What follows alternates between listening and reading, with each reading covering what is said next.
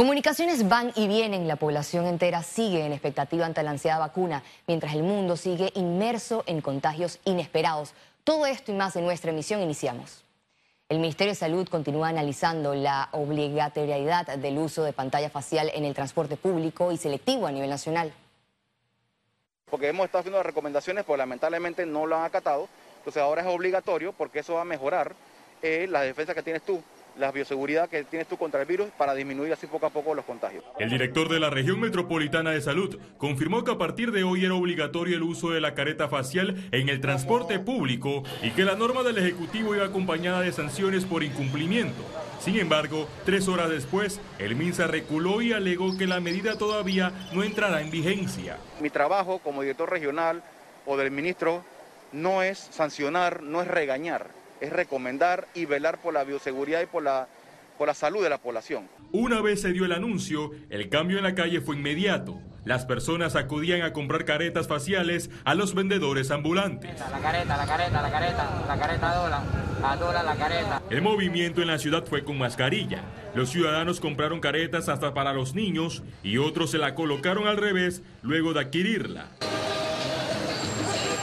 En el transporte público, solo una minoría de los usuarios apostó a la mascarilla acompañada de la pantalla facial. Otra medida del MINSA que generó confusión fue el cierre de playas para Panamá y Panamá Oeste hasta el 15 de marzo, a través de un comunicado, pese a que el decreto dice todo lo contrario. Estas provincias, que son las que tienen mayor incidencia, son las provincias que eh, tienen que hacer restricciones. El gobierno colocó bandera roja para evitar el ingreso a playas, pero la restricción no fue acatada en Veracruz, Panamá Oeste. Félix Antonio Chávez, Econ. El presidente Laurentino Cortizo dijo desconocer información relacionada a la supuesta donación de 50.000 vacunas rusas Sputnik V al país. Pero yo no he, no he recibido eso. Y el tema es o sea, va mucho más allá de que alguien llegue y diga, ay, mire, yo puedo donar 50 mil vacunas.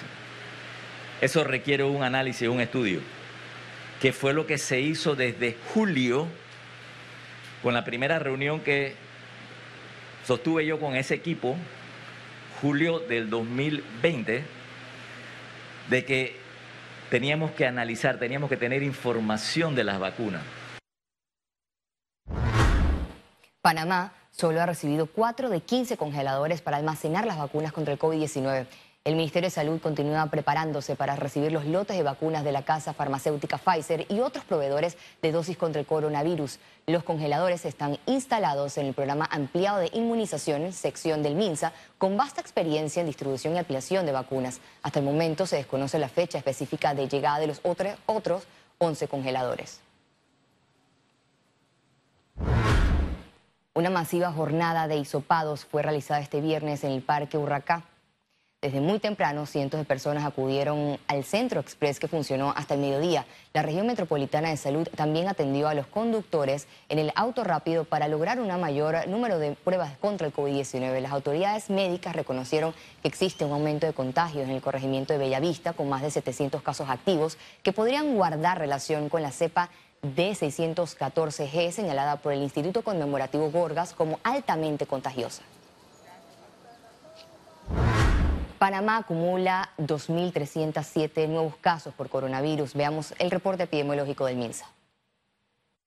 293.592 casos acumulados de COVID-19.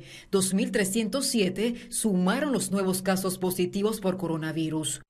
2.673 pacientes se encuentran hospitalizados, 233 en cuidados intensivos y 2.440 en sala. En cuanto a los pacientes recuperados clínicamente, tenemos un reporte de 234.295.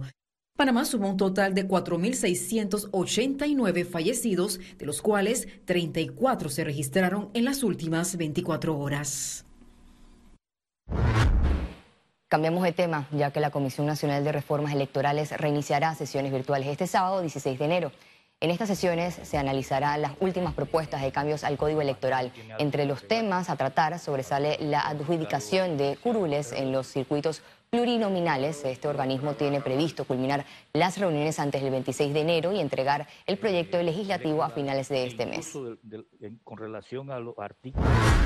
El Ministerio de Educación oficializó el calendario escolar en los centros educativos oficiales y particulares. Mediante el decreto ejecutivo número 25, publicado en la Gaceta Oficial, se estableció que el primer trimestre de clases comprende del 1 de marzo al 4 de junio, las que se impartirán a distancia. El Meduca informó que tras reuniones con el Ministerio de Salud, se tomó la decisión de desarrollar el primer trimestre de clases 2021 bajo la modalidad de distancia a causa del incremento de los casos por coronavirus.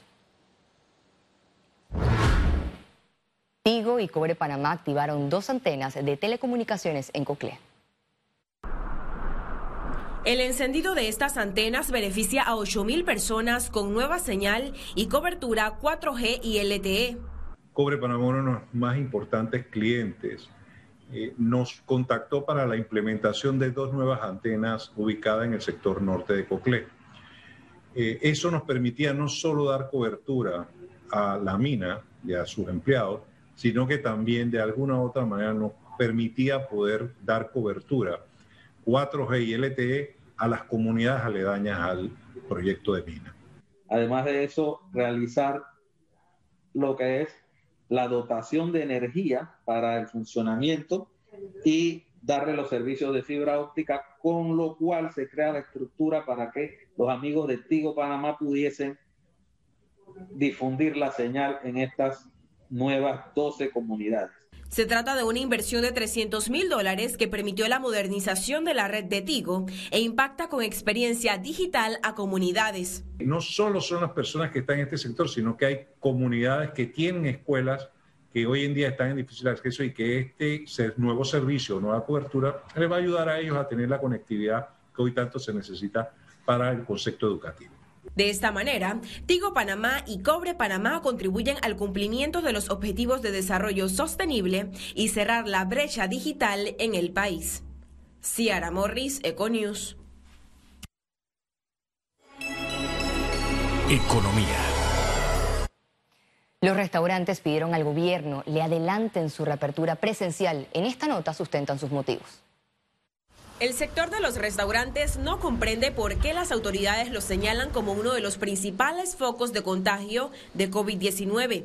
Exigen que multen y cierren los negocios que no cumplen y permitan trabajar a los demás. Ahora mismo hay 2.000 restaurantes cerrados. Si seguimos en esto, habrán 400 más. Si eso es lo que quiere el gobierno, llegar a febrero con un 40-50% de, de restaurantes cerrados a nivel nacional, bueno, parece que eso es lo que quiere. Yo le quiero decir a esos ministros consejeros que al ARBIT no la consultaron y estoy seguro que a las asociaciones afines a nosotros tampoco la consultaron porque nosotros no hubiéramos eh, de, ninguna forma aceptado eh, la implementación de mamparas.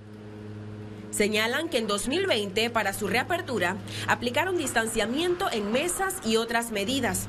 Ahora, invertir en mamparas no les es factible. Poner mamparas puede estarte costando en un restaurante o un salón relativamente amplio, fácil dos mil dólares. ¿Ok? Nosotros tenemos cotizaciones de antes. Ahora imagínate una cadena X, de estas grandes que tienen 60, 80 tiendas. Ponle que sean, que tengan 60 eh, eh, restaurantes. Multiplícalo por 500 dólares. Ponle que eso es lo que te costará. 30 mil dólares. No los tienen revelaron que el servicio de delivery, en vez de un apoyo, les resta el poco dinero que entra y no funciona para todos los restaurantes.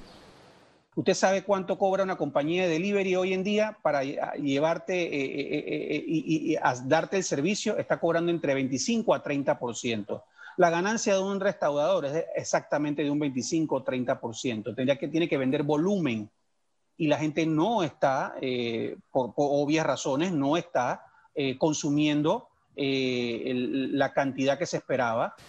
Advierten que de extenderse la reapertura presencial del sector, más restaurantes podrían cerrar definitivamente. Ciara Morris, Econews.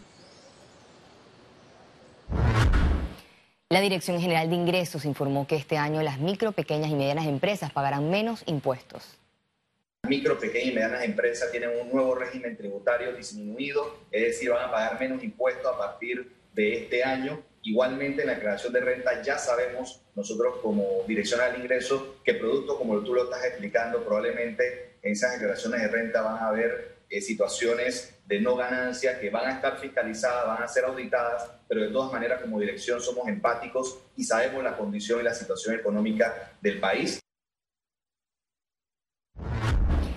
Y a propósito, la Dirección General de Ingresos prorrogó el pago de tributos hasta el 31 de enero mediante un decreto ejecutivo número 772. La institución autorizó la suspensión parcial y concedió una prórroga para la presentación de las declaraciones juradas y demás informes que deben ser cancelados al 15 de enero.